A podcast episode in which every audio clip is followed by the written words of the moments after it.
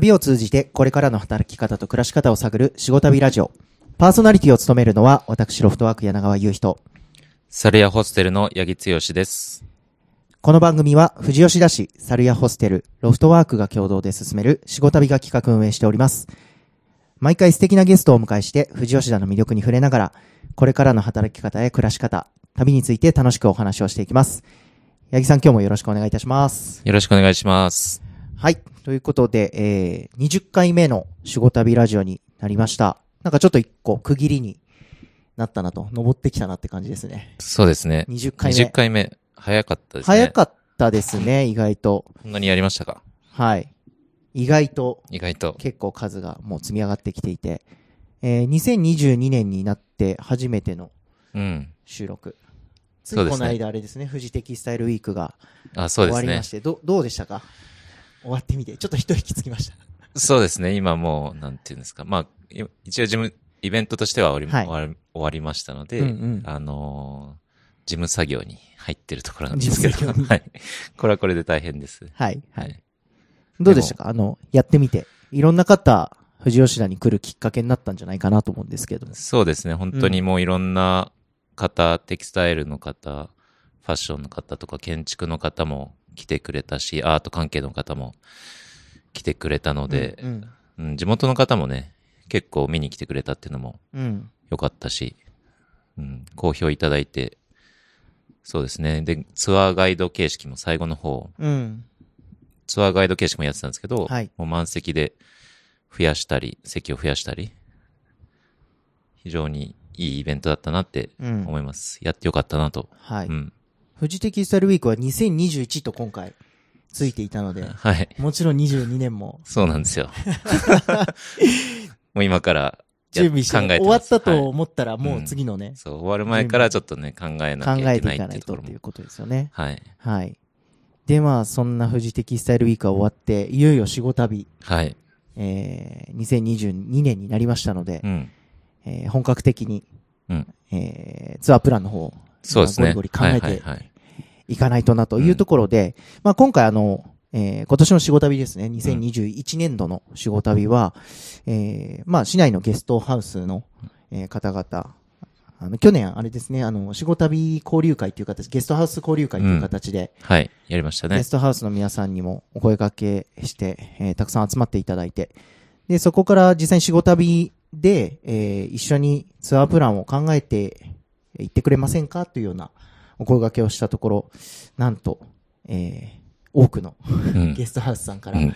えー手が上がり、で、そこからまあ、我々だけが一緒に考えるというよりかは、えーまあ、やっぱりせっかく仕事旅なので、えー県外のクリエイターの方々に入っていただきながら、一緒にゲストハウスの、えーオーナーさんとツアープランを作っていこうとうん。はい。いうことで、まあ、富士吉田らしい体験プランができるといいなということで、今日は実はその、えー最初のゲストハウスとクリエイターのマッチング会ということで、えーゲストにお越しいただいております。早速、はい紹介しましょうか。はい。はい。ということで、えー本日はですね、食のクリエイティブプロダクション、テトテトの井上豪樹さん、桃子さん、えーホステル1889の勝俣俊二さんにお越しいただきました。井上さん、勝俣さん、今日はよろしくお願いします。よろしくお願いします。よろしくお願いします。よろしくお願いします。よろくお願いします。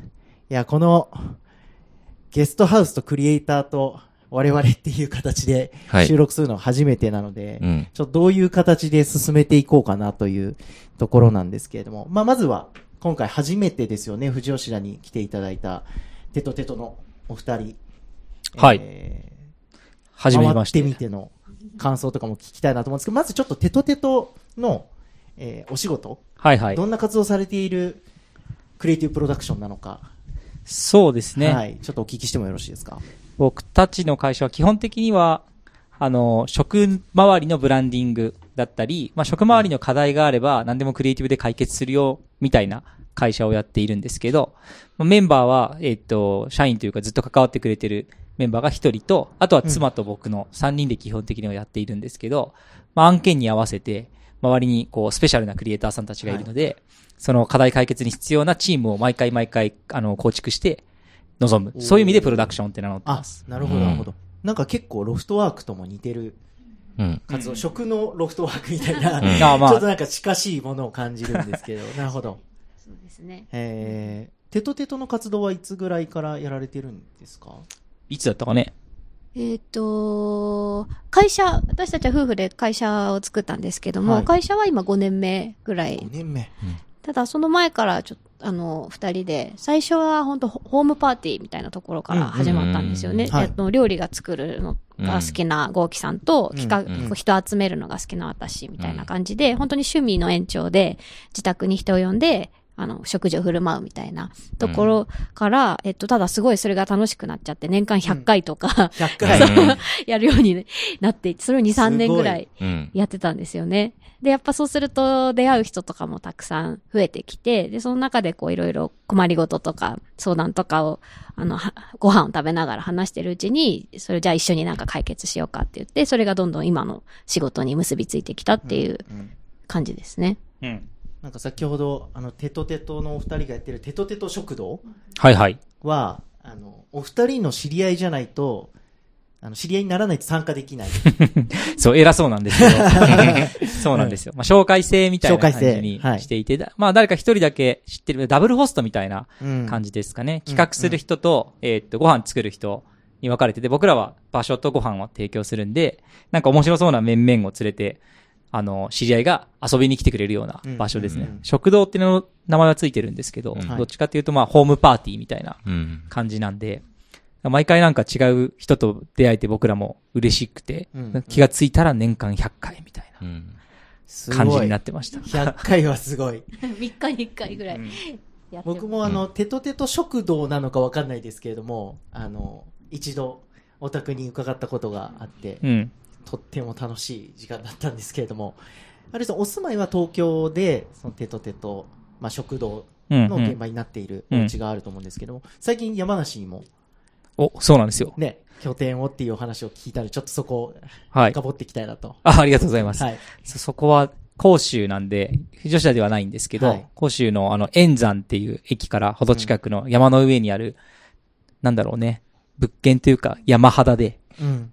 でそこに建っている古いお家を譲り受けて、でそこを今後は改装して、レストラン、カフェ、あとプライベートサウナを併設した、プライベートサウナも？そう。併設した、あの、食品加工所にしていく予定です。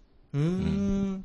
ということは、えっと、一般の方もこというよりかはどちらかというと、その食にまつわる方々が集まったりするような場所になるんですかね。そうですね。まあ、どっちかっていうと、その、働いてる人たちはもちろん、食に携わりたいって思ってくれてる、くれて、かつ僕らとの価値観と共感してくれてる人が集まってくれたらいいなと思ってるんですけど、あの、遊びに来る人は、もう少しテトテト食堂の時とは違って開けてて、うんどこからでも別に予約もいらないし、紹介制でもないんで、あの、好きな時に来ていただいて、僕らの美味しいご飯とか、あの、飲み物とかを飲んで、で、ちょっと会話を楽しむような場所になったらいいなと思ってます。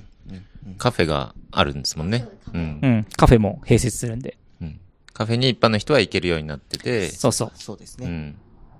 で、東京の方はテトテト食堂があってっていう感じですよね。そうだね。食堂っていうかまあ本パーティーホームパーがティー。うん。お家が。お家がイベントやるみたいな。うん。うん。うんいや、お家もそのリノベーションされたすごい素敵なね。お家なんですけどね、八木さんもさっき見てて、はい。すごい、いいなって思いましたけど。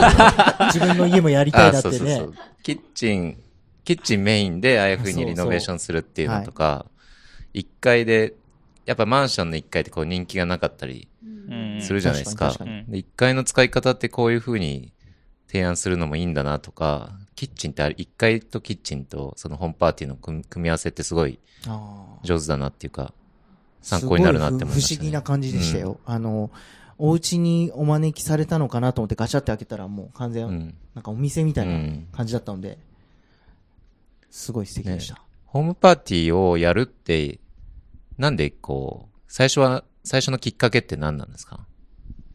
最初のきっかけは、まあ、結構ちょっと話すと長くなるけど、豪輝さんが転職活動を30歳を過ぎて転職活動しようとした時に、あんまりうまくいかなくて、もう半年ぐらいうまくいかない時期があって結構塞ぎ込んじゃったんですよね。で、な、うん。なんもやる気が起きないみたいな感じになっちゃってたんですけど、なんかやっぱ料理が昔から好きで、えっと、うん。料理だけは1日3回作ってくれるみたいなことがあって、あ、あの、し料理を仕事にしてたわけじゃないんですけど、趣味でそうやってて、で、なんか、あの、その、じゃあと、料理は好きなんだったらそれで、もうちょっとなんかできることないかなと思って、あの、私が、その、なんだろう、人はつ呼ぶとか好きだったから、じゃあ呼んでご飯作ってもらったらなんか楽しいんじゃないかっていう。で、ちょっと元気になってもらったらいいなっていうところから始めたら、なんかそれがうまくいいったんだよね。なんか、呼んでみんなに美味しいって言ってもらえたら、すごい、あ、料理楽しいなとかなってきて、で、それで元気になって、なんか転職活動もうまくいったこともあって、で、単純にそのホームパーティー自体が楽しかったから、うん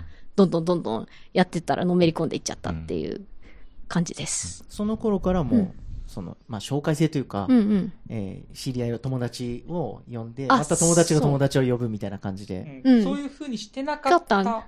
かうん。うん。けど、最なって初、なってた。まあ、最初は本当に会社の同僚を連れてきたりとか、うん。あの、普通にホームパーティー。ホームパーティーです。うん。で、何人でもいいし、お金もそんなもらわず材料費だけもらってやってたんですけど、結構いっぱい来たいって人がどんどん増えてきてくれて、そう、私たちもちょっと疲れてきちゃったので、うん。ちょっとなんかルールを設けようと思って、うん。じゃあ、6人以上にしようとか、うん。さ会費を5000円もらおうとか、うん。っていうのを、なんかちょっと縛りを作ったことで、じゃあの、本当は2人で来ようと思ったけど、あと4人ちょっと誘おうとかで、こううん来る人がどんどん増えていったりとか、その、来たいって思った人も、そこでおちょっと久しぶりにこの人と話したいから、あの、呼ぶ、呼んでうんうちに来るとか、なんかそういう、なんか面白い仕組みができてたんですよね。それはすごいうん良かったかなって思います。すごいいいと思いまうんす。。いやーなんか、そういうこう、スキーの本当に延長で、どんどうんん仕事になってってるっていうのは本当になんか理想だなってうん思いますね。いや、すごい。うんありがとうございます。じゃあちょっと、この後、あの、もっと深くお話を伺えたらなと思いますので、はいよろしくお願いします。よろしくお願いしよろしくお願いしま。ますすはい。えーもうお一方ですね、えー今日ご紹介したいんですけれども、はい、お待たせしました。えーホステル1889の勝俣さん、えーよろしくお願いします。どうも、よろしくお願いします。お願いします。よろしくお願いします。八木さんと勝俣さんは、まあ、同じく、こう、ゲストハウスを営まれているはい。オーナーさんとしてうん、うん。どうですか？交流どどゲストハウス同士の交流って、実はそんなに、なんか交流会やった時も、はい。今までそんなに多くはなかったよねって、ただ、仕事旅ではね、そうですね。あの、最初から1889さん、そうですね。仕事旅参画いただいてたので、うん。去年の仕事旅から、あのー、交流が生まれて、運営側とし。て、みんなでこう、1889さんと大川丸さんと、うちでそうですよね。うんやり始めて、こう、話をするようになってきたかなとは思ってるんですけど。確かに、まあ普段そんなないっす。むしろライバルみたいな、いや、そうね、感そうですよね覚がやっぱりあるんで。同業みたいなところうんうんそうですよね。そう、そんな中で、こう、仕事旅っていうこと、はい一つのコンテンツで、うんあの、こう、お客さんを共有してっていうところで、街を盛り上げるっていう、う。うんん。うん。うん、そうですねそれはすごい良かったなとは思います。うんコロナが一応きっかけで、はい。そういうゲストハウス業界困ってるよね、みたいなところもあって、うんお互い情報共有しようよとか、そういうところから発想は始まってうんいますからね。うん。うん。なんか去年一緒にお仕事っていうか、まあ、仕事旅をきあの通じて、あのーできたのは大きかったなと思います、ね。お大きかったですね、すごい。うんなんかいろんな、わかんないじゃないですか。うんそういう他のゲストハウスどうなのかなとか、うん宿泊施設。うん。そんな中で、あ、こういうやり方あるんだとか、うんあ、こういうゲストハウス、あの、いいよね、みたいな。うんなんか結構こう、なんだろう、親近感湧いたっていうか、うんなんか、いがみ合ってたのが、はいまあ、なくなったっていうのは、すうんまあ、間違いなく言えますね。うんうんうんうんそもそもそういうのすごい大事じゃないですか。同確業か、に同業同士が、あの、ちゃんと情報うん情報共有して、まあ、同業って言っても近いですからね。同じ町で、そう。この距離で一緒にやってるっていう。だから、敵っていうよりも仲間の方がいいよね、みたいな。うんそうこれは本当にもともとありますよね。そうそうそう。んそういう気持ちに、うんまあ、改めて慣れたみたいなうんそうねですね。のはすごい大きいと思います。うんうんうん勝松さんにお話伺ってると、1889始めて、今年で3年目とおっしゃってましたそうですね。3年経って4年目突入。4年目に突入なんでですすね。ね。なるほど。で半分はもうコロナだったっていう。いや、もう半分以上ですよね。半分以上コロナだった。そう。結構出だしの1年だけですよ。出だしの1年だけ、そう。そう、そうっすうね。ん。っていうふうにお話伺って、いや、かなりきつかったっていう話をね、うん。お話伺ってて。そうで、なんか少しでもちょっとその仕事旅っていうものがきっかけうんうんうんで、なんかまあ今回みたいな、えー、勝松さんにとってもこの後の活動につながっていくような機会が作れたらいいなっていうので。そう。なんで、その、はいまあ、最初本当に2018年オープンした時、2019年は、その外国人ですよね。うんうんまあ、インバウンドで、まあ、はい本当に、まあ、うちの奥さん、かつ、まあ、オーナうんーが台湾人っていうところもあって、まあ、本当外国人ターゲットで始めてるんで、で、いきなり、ね、外国人99%来ませんみたいなうん。状況で、じゃあターゲット今からこれ日本人に変えるのみたいな。うんところで、もうそこの悪戦苦闘でもう1年経ちましたよね。うんなるほど、なるほどって。いう状況です。あーコロナになってからのその1年は結構、そう。その方針転換というか方、針転換と。切り替えていくのに結構大変だだった期間だったんですね大変で。すよね。実際今は2年経ってみて、二年経ったねうん。で、やっとこう、なんていうんですかね、日本人のお客さんに、えーんまあ、私たちも慣れてきて、で、その、まあ、設備も、えーその日本人の方が満足するような、こう、設備にどじゃ徐々に変えていくっていうことで、うん。まあ、お客さんも、まあ、戻ってきたり、で、うん。あとはそういう県の、こう、対策だったりをしっかりと徹底したり、で、あとは、まあ、本当にこの仕事旅だったりとか、うん。そういったことの、まあ、行政のサポートも、ね、うまいこと噛み合って、なんとかね、こう、生き延びてるみたいなうん感じの表現がうん正しいと思います。はい。なるほどうん。実際今回あの、テトテトのお二人はいとまあマッチングという形になったんですけれども、実際もう2日間、あのはいはいはい街をうん一緒にあの視察、生産者さんの元を回ったりとかはい。してみて、はい。なんかこう新しい発見だったりとか、体験って何か気づいたこととかって感じられたことでもいいんですけどもありますか？そうなんですよね。逆に、はい。あのー地元の人、地元のこと知らないみたいな。ことがあって、まあ今回私も行ったこの椎茸のおばあちゃんとかね、うん初めて会ってますし、うん。で、まあ知ってるこあの、あ、あの、こういう人がいるよっていうのは知ってるんですけど、実際そうそう聞いてたけどっていう。よく聞く聞くみたいなのあるんですけど、うん。実際その会って、で、ちゃんと、なんていうんですか、こうコミュニケーション取ってっていうことはすごい、まあ大きいですよね。だからそれのこうきっかけになるっていうのはこういう外部からの人が来て何か発掘するっていうことじゃないと、なかなかこう自分たちからいきなり動き出してっていうことはね、しづらかったんで、うん。まあこれいいきっかけになってますよね。勝松さんやっぱり、富士吉田市出身で。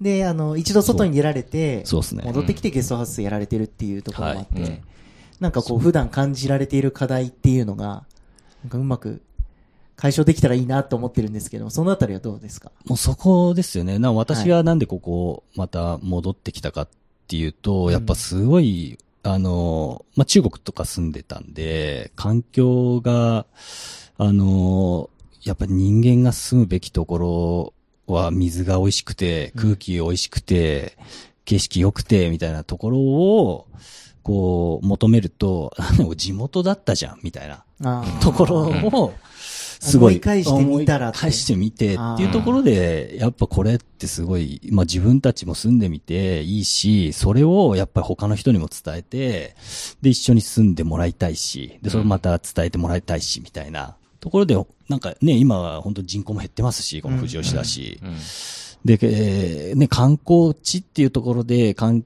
観光客増えて、そういった、あの、関係人口っていうのは増えてきてると思うんですけど、やっぱそれを、こう、なんていうんですか、地盤でこう固めていく地元の人っていうところをもうちょっと、私はこう活性化したいなっていうところが最近の、あの、重い課題かなっていうところです。地元の人たちでもっとこそうう仲間を作っていったりとか、一緒に何か仕掛けていくそうプロなんですよ。ジェクトを作っていったりとかっていうことですよね。そう。やっぱり地元の人って、あの、富士山見ないし、うん。あの、気にも留めないっていうね、あの、もう衝撃的なんですけど、うん あの、その地元、やっぱ地元、東大元暮らしじゃないですけど、うん。見えてないところをね、もっともっとすごいとこ住んでんだぞ、お前らっていうのをね、うん。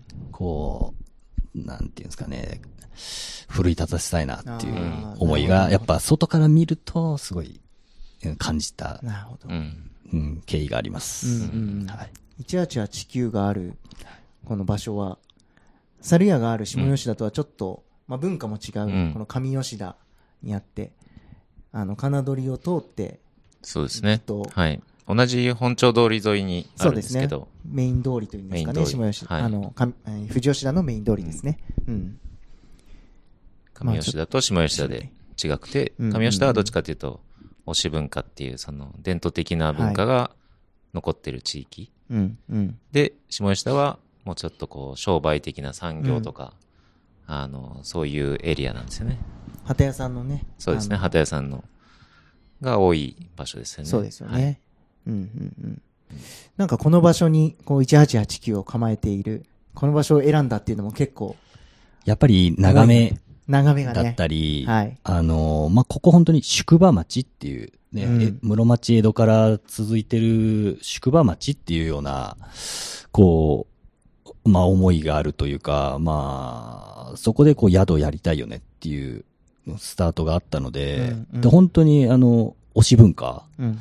を、もう継承したいぐらいの気持ちなんですけど、うん まあね、そこはちょっと歴史とかいろいろあるんで、そう、だから本当推しっていうか、そこを、こう歴史をどうにか、ね、世界文化遺産にもなってますし、うん。その辺すごく今興味あるところですね。うん、うん、うん。前に、あの、仕事旅ラジオにも出演いただいてる大岩丸さんうん。とも親交が深いんですよね、そうです、そうですもうね、同級生なんで。同級生。あ、そうなんですね。そうなんですよ。お二人同級生。なるほど。うん。そう。だお推し、推し1889や、みたいなのできないみたいなあ話も。相談したりそうそうそうそう。うんへ。そう。ちょっと面白いかなと思って。うんうん今回のね、仕事旅で、あの、一緒にツアープラン考えていきましょうっていう時も、なんかこう、推しの文化であったりとか、推し料理みたいなものだったりとか、うん。絡めていけるかな、行ったらどうかな、みたいなこともね、そう。いろいろ話をしてましたね模索ですよ、もう。はい本当に。そう。300年の歴史あるんでね。ね本当に。今日もいろいろ回ってきたんですよね。うんうんうん。で、食材とか、生産者さんもあったりとか、まあ昨日は生産者生さんもあ産者ったりとか。だったり。うん。で、しあのー、富士吉田でね、活動されているジビエの活動されている方だったりとか、あのー、ハーブをね、育ててる、まあ、あの、うん前に、塩旅ラジオにも出ていただきました、平野裕太さん、うん。まなみさんのご夫妻にもお会いして、実際2日間回ってきていただいたわけですけれども、なんか感想とか、ありますか？お二人の中で感じたこと。そうですね。面白いことできそうかなっていう。いや、やっぱね、どこにでも面白い人っているんだなっていうはいはいはい。感じですね。はい。僕らも、あの、甲州、山梨に移住決めたのって、うんやっぱ人だったんですよね。周りにあ変なやつというか、面白い人多くて。変人が変人が。うんうんうんいい意味でね。あ。うん。うん変人が多くて、はい彼らの、まあ、毒に当てられたみたいな感覚。毒に当てられたうん毒に当てられた。強すぎるんで、うんうんうんあいいなっていう。こういう裸の人たちが住んでるんだったら、僕も多分ここ合うだろうなとか、あとやっぱ、巡っ、歩いて街歩きしたりしてると、なんかこの土地の気が自分に合うなみたいな感覚が、こう来る時があるんですよね。だから来て歩いてみて人と触れ合わないと、やっぱりこう、その土地の良さってよくわからないものだなって思いました。富士吉田も初めて足踏み入れて、うん。富士山見えて富士山の街だすげえ綺麗ぐらいだったんですけど、やっぱそこじゃなくて、うん実はこう街歩きしてみて人に、人の話を聞いてみると、じゃあそこで暮らしてる人たちがその魅力を作ってたりするんだなっていうのを、今回2日間渡って、あの、しみじみと感じたうん。うん旅でした。。うん。ももかさんはいかがですか？うん。そうですね。でもやっぱりこう、さ、最初からこう、バーンってわからなくて、会話の中からあなんか知らない言葉出てくるとか、その、その地元の人は当たり前のように言うキーワード、その推しとかもそうです。うん私、あの、吉田うどんとかも、うん。最初お店の名前だと思うん。って、とか、なんかそういう、こっちの人は当たり前ってものが、なんか、え、何それって聞いて、どんどんどんどん深掘っていくとそれがすごい面白かったりとか、なんかそういう体験自体が本当に面白くて、やっぱりこう人と会って会話して、で、まあ、土地この、きなんだろうね、景色を眺めたりとか、ううん。そういうのが本当に楽しいなっていうふうに思いました。お二人の中で一番この旅でインパクトあったなっていう、なんかちょっと、一エピソードあったら。ワンエピソードですか？はい。はいまあでもお二人からちょっと聞きたいんです見ますですね。見ます。見ますですね、やっぱりね。出た。出ましたね。出ましたね。見ます食堂ですね。見ます食堂はね。昨日の夜の、ね、飲んでる時に、そういうお店があるよって、うんううんん。あの、出てきたお店。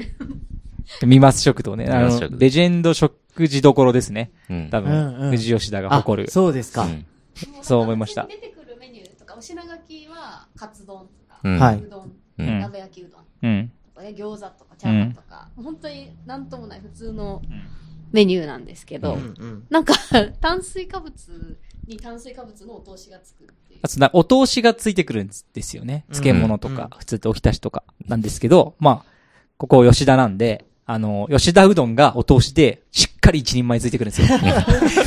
音されてますね。で、その後に僕カツ丼頼んだんですけどはあ、カツ丼も少なめで、ご飯少なめでお願いしたんですけど、はいまあ、一般的な大盛りぐらい出てきますね。うん。締め、締めなんですよね。締めなんですか？締めあのにカツ丼。僕が聞いた話だと、うどん屋さんに行って、うん。えっと、2杯目食べるんですよ。うん、うん。締めのうどん食べる。ああ。なるほど。おかわりうん、うん。するんですよね。うん。多分そこから、ミマスのオーナーは、オーナーさんは、おばあちゃんは、着想を得て、なるほど。カツ丼の後に締めのうどんを、みたいな。閉まんないんですよね。吉田の人、吉田の人は、閉まんないんですよ。うどんがないとみたいな。なるほど。また提供されるね、あの、空間も非常に素晴らしくて、うんもうなんかおばあちゃんの家に来てる感じですよね。そうですねお家ですね。お家です、完全に。あの、仏間とかに通されるんで、うんうんでそこで、あの、家に囲まれてご飯を食べるみたいなうん。状況なんですけど、これがまたなんか非常にいいんですよね。うん。お邪魔してる感じがする。うんうんで、そうですね。ここあそうだね。たつに入って、もうなんかほんとリラックスしちゃって、ね、うん。すっごいいい経験。長いしちゃう。あ、長いしちゃう。うんこれぞ吉田うどん。そうですね。ってことですよね。そうう、ん。吉田の、吉田うどんの、僕のリサーチでは発祥の仕方が、その招く、うん。人、あの、友達を招くとかっていうところから、あの、うどんを振る舞って、で、それがいつの間にかのれん出した人がいて、お店になっていくみたいな、うんうんなんかそういう歴史があるって聞いてたので、なんかそういう、そのみ、ね、その招かれてる感覚を演出するっていう、あのおばあちゃんの素晴らしうんうん。い技術。うん。そうね。こんな感じで、深掘っていくと、出てくるんですよ、いろいろ。これぞって感じですね。うんまさに。ねえ。昨日あの、ゴーキさんがツイッターで富士吉田情報求むって、ちょっとツイートしただけでもね、いろいろポポポポって出てきて、結構なんか出てくる情報、ね僕も知らなくて何度もね、来てるはずだったんですけれども、知らないっていうのもあって、なんか面白かったですけど、うんやっぱ見ますは出てこなかったですね。ね。見ますは、よかったですねそうですね。はい。でお二人がその、ミマスさんの、ミマス食堂の話してるときに、うんうん。なんて言ってましたっけ？その、憩い？憩い？あ ワード憩いね？憩い。はい。憩いちょっと教えていただいてもいいですか？憩いのな何ですか憩いとは？憩いって。憩いとはですね、あの、これななかなかこう端的に難しいんですけど、具体的に言うとですね、あのー例えばですけど、入った、ちょっとこう、錆びれた食事どころとか、カフェとかに行くと、少しでもお客さんを喜ばせようと思って、なんかこう、造花が置いてあったりとか、はい。100均の。とかあの、おばあちゃんが折ったであろう、あのー広告用紙で作った、うん。あの、ゴミ箱というか、あるじゃないですか。あれが置いてあったりとかするっていう状況がちゃんと認められて、しかもお客さんがぐるぐるちゃんとファンがいて回ってるような状況があるような、その空間とか雰囲気のことを僕たちは憩いと呼んでいる。なるほど、なるほど。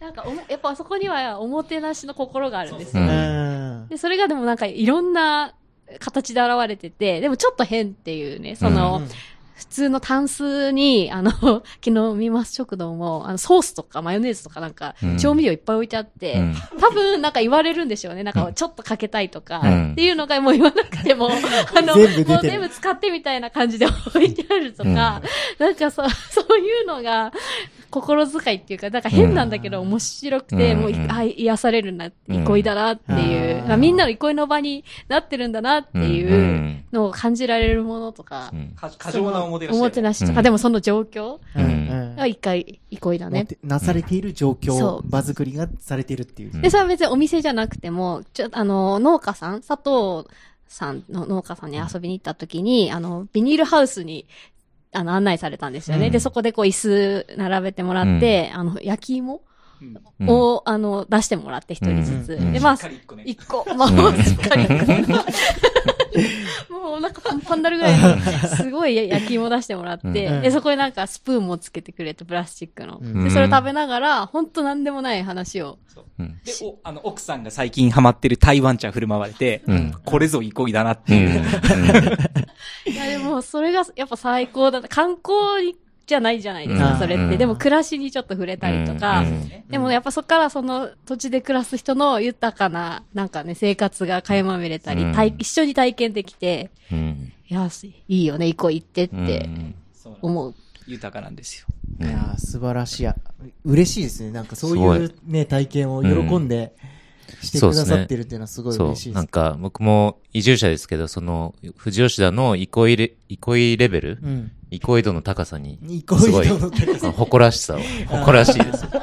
なんかこうね、地域の面白さ、憩いっていう基準でね、うんなんか測れていったら面白いかもしれないですよ。確かに。勝松さんも、あれですか、初めてですか？見ますは？ミマスは私、あの、正直行ったことなかったんですよ。うんあ、っていうのも、えまあ私の友達はもちろん行ってて、はいで、な、まあ、ミマスのことを最後の砦って言ってたんです鳥で。ええもう、まそこ行きゃやってるし、ううん。食べれるし、ううんんで、もう本当寝れるぞぐらいのうん。感じなわけですよ。それぐらいくつろげるってことですよね。そうそうそうなんで、まあ、まあまあまあ、あの、そういう認識だったんで、うん今回ね、初めて、ね、こん、ね、逆にこういう機会じゃなきゃいかなかったんですよね。で、その、まあ、憩いっていう、ね、ことを、まあ、わ、私たちからすると、何やってんだよみたいなことなわけですよ。あの、おせっかい。うん。うん。はい、うんはい。だけど、見方を変えれば、お、それって憩いじゃんっていう。うん。ねことおもてなしされてるっていう。そう。で、これって価値観の違いだから、うんでそこが、もう、すあの、すごいなと思いましたけどね。ああ、なんか地元目線ってことですよね。そう、地元目私から線だと。すると地元目線にななっちゃってて、はい、はい。な、何？こうなんで部屋に、なんか、げなんで月下美人でしたっけ？花の金 こんな飾ってみたいなね。うんなるんですけど、いや、それがいいじゃんっていう。ことの、やっぱそこが発掘されていっていや、勝松さんもお二人と一緒に、はい。こう、街を巡ったから、なんか新しい発見というか。そう。うんで、それって、はいもう消えゆくことっていうのがもう見えてる今がすごい寂しいなと思ってます。あそう、地元の人が、そうやって、その、見ます食堂の良さとかを、こう認識してくれてる、ししてくれたら、もしかしたら、この続くかもしれないですね。ーそうですよね。残っていき残ますよね。残っていくかもしれないですね。うん今結構お店も厳しいから、そうそうそう。こう愛すべきお店がちょっとなくなってったりとかね。そう、愛すべき、そうですね。地元の人、本当に昔のおじいちゃんとかおばあちゃんのあそこよく使ってますけど、うん。ああいう人たちの世代から次の世代にバトンタッチできていくと、うんうんね、吉田の、その憩いをちゃんと継がないと、うん。なるほど。っていうのは常々思うんですけど。ミマスマインドをうん継いでってくれるうん人がいたらってことですよねうん、。そうですね。いますかね 大事ですよ。いやさ、掘ってったらいるのかもしれないですね。そう、だからああいうのを残したいですよね。本当になんか本ね。当にどんどんなくなってますからね。うんあの、うん長栄楼さんっていう、その、いミマスの下にあった中華屋さんも、すごい良かったし、あの、あの、猿屋の近くの、えー、なんだっけかな、あの、千、千章さんうん。も辞めちゃったし、どんどんね、こそっか。う、なくなるんですけど。まあ、コロナに限らず、ね、もうお年だからっお年だから、うんもう辞めるっていう。ていうところですよね。後継者不足。そうそうそう本当に。うんなるほど。あ、新田川も辞めちゃったよね。あ、そうなんですか。そうですよ。もつの、もつ、新田川。写真を見てめちゃくちゃ食べ、あそこにもきっと憩いがありまう。す。うんんうん。すごかったですよ。ね 行ったら憩いがあったであろう場所が。うん、そうそう。ああ、なるほどな。語り部がいないとこう、うん。語り部、でも語り部になっちゃうからね。ねなくなっちゃったら。なんかこう、ね、井上さんご夫婦みたいに、テトテトのお二人みたいな、こう、地域の外から来た人と、地域の中にいる勝俣さんみたいな方が一緒に回っていくと、またなんか、新しい、これでもうツアーになってる感じありますよね、一個ね。そうですね。ああ。あと昨日勝俣さん、あの、仕事旅ラジオに出ていただいた、西井さん。あ、西井さん。西井さんとの出会い結構、はいはい。なんか大きかったんじゃないですか？結構あお話がね、そうっす盛り上がってたようだっ初めてお会いして、はいはいうん。すごい面白いなっていうところと、うんね、ビビールとかね、うんその辺の、こう、野菜とか、その辺、私もちょっと興味あるんで、はい。なんかいろいろできそうだなっていううのを、ん。はい。思いました。ビール作りましょうって。ねビール作りましょうになってましたけど。なってましたね。ねえちょっとノリ、ノリで作っちゃうかわかんないですけど。んわかんないですけど。いやーいろいろチャレンジなんかね、してていきたいなとは思いますけど。なんかそういう仲間が。そうそう。なんで、そう、仲間が増えてって、で、まあ彼もね、移住者だだし、うん結構その移住者のモチベーションってすごい高いなっていうう、んす改めて感じましたね。うんうんそう。どんどん増えて、増えてほしいですよ。ねうん。そういった外からの血が入って、はい。で、うん中の血がもっと、こう、ミックスされて、沸騰されていくっていうのはすごい見てみたいですね。うんうんうんうんいやー、こう、このお二方の、お二組のユニットでなんかどういうプランができていくのかなっていうのを、ちょっと最後話していきたいなと思うんですけど。はい。実際どうですか？あの、井上さん、お二人が回ってみて、こんなことできそうかなっていうのなんか、アイディアとか湧いてくるものってありましたか？そうですね。なんか話していて出たのは、やっぱりこう、ひここにいる人たちとか僕らが巡ってきた、巡ってきて面白いなと思った人たちと、ん。来た人が一回ちゃんと話したり、ワイワイできたらいいなと思ったんですよ。このコロナのご時世で、なかなか難しいところもあるんですけど、はい。うんそこはなんか、こういうイベントだからこそ感染対策しっかりして、で、僕らが巡って、この人、変人だなとか思う人たちを呼んで、うん、うん。で、クリエイターと外から来た、まあ、あの、富士吉田のことに少しでも興味ある方たちをつないで、富士吉田の魅力っていうのを知ってもらうようなツアーにはできるんじゃないかなっていうふうには思ったところでした。うん、うん。それはこう、テトテト食堂のこう、こう延長線上みたいなところもありますかね？そうですね。えっと、鉄鉄食堂だとやっぱ参加する皆さんに合わせて毎回このメニューを考えるんですよね。うんコンセプトを決めて。っていう意味で、今回、あの、やっぱいろんな生産者さんを案内していただいて、あの、椎茸とか、なんだっけ、水ネギとか、まあ、お野菜、エディブルフラワーとか、うんで、あの、あと、マス、マスでしたっけ？もう養殖している、とか、そういう話を聞いて、やっぱそういう、実際見せてもらった、あの、富士吉田の食材を使って、で、それでお料理を振る舞って、で、それをみんなで食べながら話して、ワイワイっていう、ま、まさに、テトテト食堂でいつもやってるようなことを、ここでやるっていうのがうんできたらすごい最高だなって思いましたね。そうすると、富士、テトテト食堂 in 富士吉田になるんですかね？そうですね。まあ、テトテト食堂 in 富士吉田なのか in 1889なのか、うん、うん。そういう形になるかな。うんで、僕らあるもの結構うまいこと利用するんですけど、はい1889のここでしかできない演出とか、演出っていう形では施設の力をお借りしようかなと思っていて、屋上あるんですよ、ここの建物。うん。で、おさっきもあの、なんでここにしたんですかって勝本さんに伺った時に、景観がって言ってたじゃないですか。はい。うん屋上からの富士山の眺めマジでやばいんで、うんうんうんうん近いですもんね。近いっす。うん朝見に行っちゃいましたね。朝見に行っちゃいました。これを見ながら、あの、焚き火を囲むみたいなこととかうんも、演出としてやれたらなとかいうのは今ちょっと企画で話してる段階ですね。いいですね。いや、本当にすごい景色ですからね。1889の屋上から見る富士山。ありがとうございます。はいうんはい。距離が近いんですよね。森がもう見えるし。近いですね。なんで、まあもうよく見れば、たこれ富士山頂上繋がってんじゃんっていうような、まあ。このまま歩いていけばみたいな。そうそうそうなんですよね。なんで、それをこう、本当に、なんていうんですかね、こう、目、目だけじゃなくて肌で感じるっていうようなことが表現できると思うんですけど、ううんん。うんうん、本当にこれ来てみないと、うん、やっぱ写真とか、こう PC で見るようなものとは違う迫力を感じてもらいたいですよね。そうですね。うん来てもらえればね、うん。その富士山の迫力はうん。すごくこう感じますけどね。感じられますもんね。で、このお二方の、えー考えたツアープランは、3月。今年のもう3月には、そうですね。3月の末の方で実施予定で、うん。なんでもうその頃は、あの、月が満月に近づいてくるうんうん説らしくて、うんなんかその満月と富士山ってすごいんですって、僕も見たことないかうんらわからないんですけど、勝本さん曰く。うん。なのでなんかそういうのも楽しみるといいですよねうん。晴れてくれって感じです。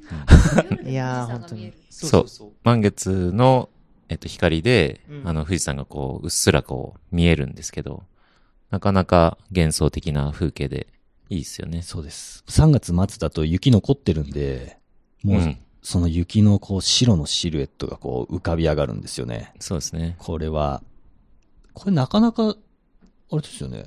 あの、知られてないというか、うんうん。確かに。本当に特別な、あの、演出というかう、ん。ほんすごいおすすめですけど。うん夜に見える富士山もね、なかなか幻想的ですよね。そうです、そうです。そうですね。このそうです。うん冬は雪が積もってるから、今、勝松さん言ってたみたいに、その、月日で、あ月の光で、あの、反射して見え、見えて、うん。夏になると、あの、山小屋の光が星のように光ってるのが見えるんですよ。夜は。ーうんそうか。じゃあ今回、冬にツアー自体はやりますけれども、うん夏にやってもまたそうですね。それはそれで楽しめるってこと、ですよね。うんもう、富士吉田の人たちは、あの、夜の富士山の風景、その、うんうん山小屋の光が灯ってるあの時間は、あの、夏の風風物詩うんとしてみんな楽しんでるっていうのがありますね。うん。だから今回やるプランが、なんかこう、今後も継続して、勝俣さんが、188ベースにやっていけるような形になると、また、ね、すごく、より一層今回やる意味があるなと思っているので、いね、なんか、なんとか成功させたい。成功させたいです。ね、はい。もう天気も晴れて、ね、もう、天気変人たちに会って、うん。もうディープな富士吉田をはい感じていただければと思いますが。うんはい。はい。ということで、まあ、これから、えー企画を詳細化していって、はい。で、2月には情報解禁になるかなというところで今目標にして進めていますので、ぜひそちらもお楽しみにというところで、えー今日はラジオこんなところでございますかね。そうですね。はい。はい。まあ、あっという間にお時間が来てしまったんですけれども、テトテトのお二人と、えーホステル1889勝松さんとのコラボレーションプラン、まあ、どんな形で皆さんにね、お披露目されるかっていうのをすごく今から楽しみにしております。ということで、えーお二方とも今日はありがとうございました。ありがとうございました。ありがとうございました。本日は、テトテトの井上豪樹さん、桃子さん、ホステル1889の勝俣俊二さんにお話を伺いました。では、また次回の仕事旅ラジオでお会いしましょう。